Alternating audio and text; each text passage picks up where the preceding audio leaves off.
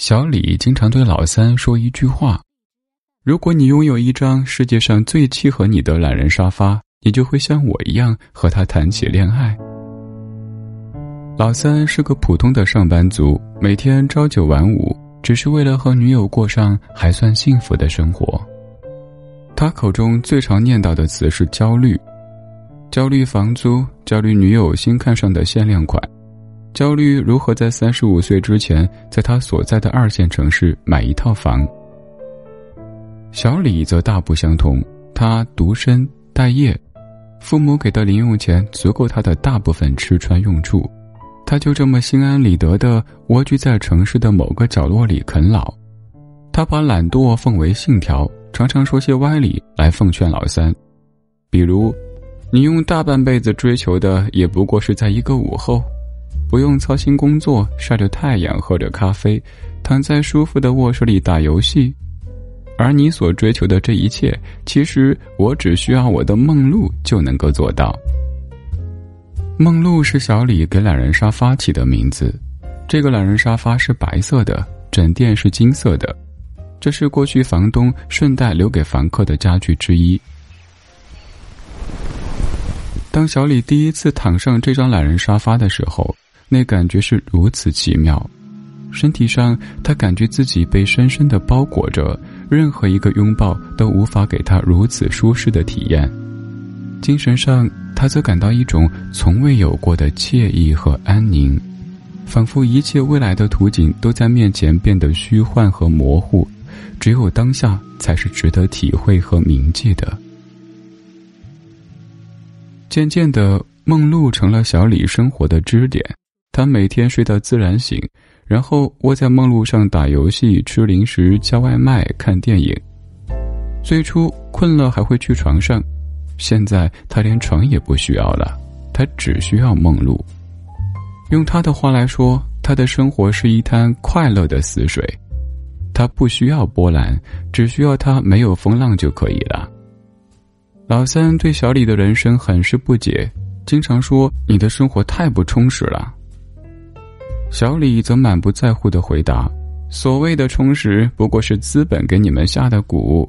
当你真正惬意过，就不会再执着于所谓的充实了。”小李在自己无比自洽的世界里活着，没有丝毫的负担和犹疑。直到有一天，梦露突然不见了。那是一个深夜，小李突然从梦中惊醒，发现懒人沙发不见了。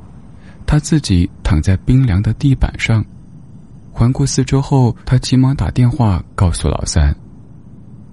老三还在睡梦里，要知道，对于一个打工人来说，每一秒的睡眠都弥足珍贵。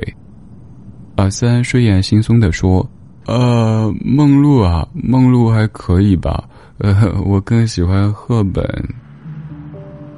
小李躺上很久没碰的床。却发现自己毫无睡意。毕业几年积攒的焦虑，仿佛在这一刻从水底浮出，显现出狰狞的面目。天刚一亮，他就联系房东询问梦露是从哪里买的，而房东早已记不清楚，毕竟那是很久很久以前的事了。他能记得的只是在城南的一个家具店，具体哪一家，实在回忆不起来了。于是，很久没出门的小李，为了买到一张合适的懒人沙发，终于走出了家门。他来到家具城，售货员热情的推销新出的懒人沙发。先生，您是要挑选懒人沙发吗？您看这款，这是新出的明星款，它有高达三十八个震感区域，让您在百忙之中坐上去的时候感觉到。小李打断了售货员的推销，坐上了离他最近的懒人沙发，闭上眼，眉头紧锁。售货员第一次见到这种阵势，整个人有点犯懵，问道：“先生，您在做什么？”小李依旧闭着眼，回应道：“不要打扰我，我在和这张沙发交流。”售货员的神色变得有些不安，“啊，交流？”小李不再解释，坐了大约一分钟，有些失落的从沙发上起来，心里想着：这张不是。接下来的一整天，他坐遍了家具城的每一张沙发。新的售货员问他是否在寻找一张沙发，寻找的是一张怎样的沙发。小李熟练的回答：“它是一张旧沙发，椅身是白色的，枕垫是黄色的。但这些都不重要，我和他的契合不在于这些表面的东西。”售货员有些迷惑，问道：“那在于什么？”小李沉思之后，认真的回答：“安宁。”他让我收获安宁。是的，小李在寻找的是安宁。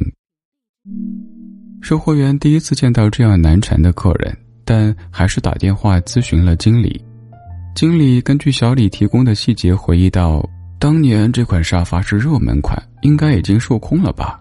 不过如果你实在想找的话，可以去一家收藏家的店。”那家店主有收藏懒人沙发的癖好，说不定他会收藏这一款。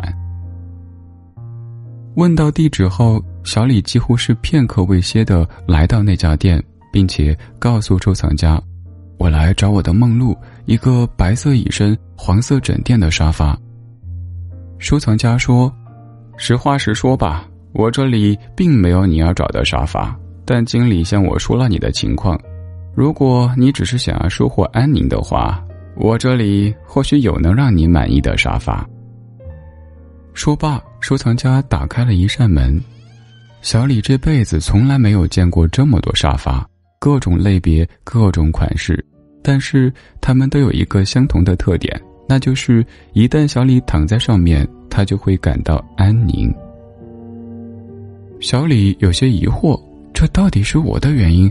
还是沙发的原因，我曾经以为我的梦露是独一无二的。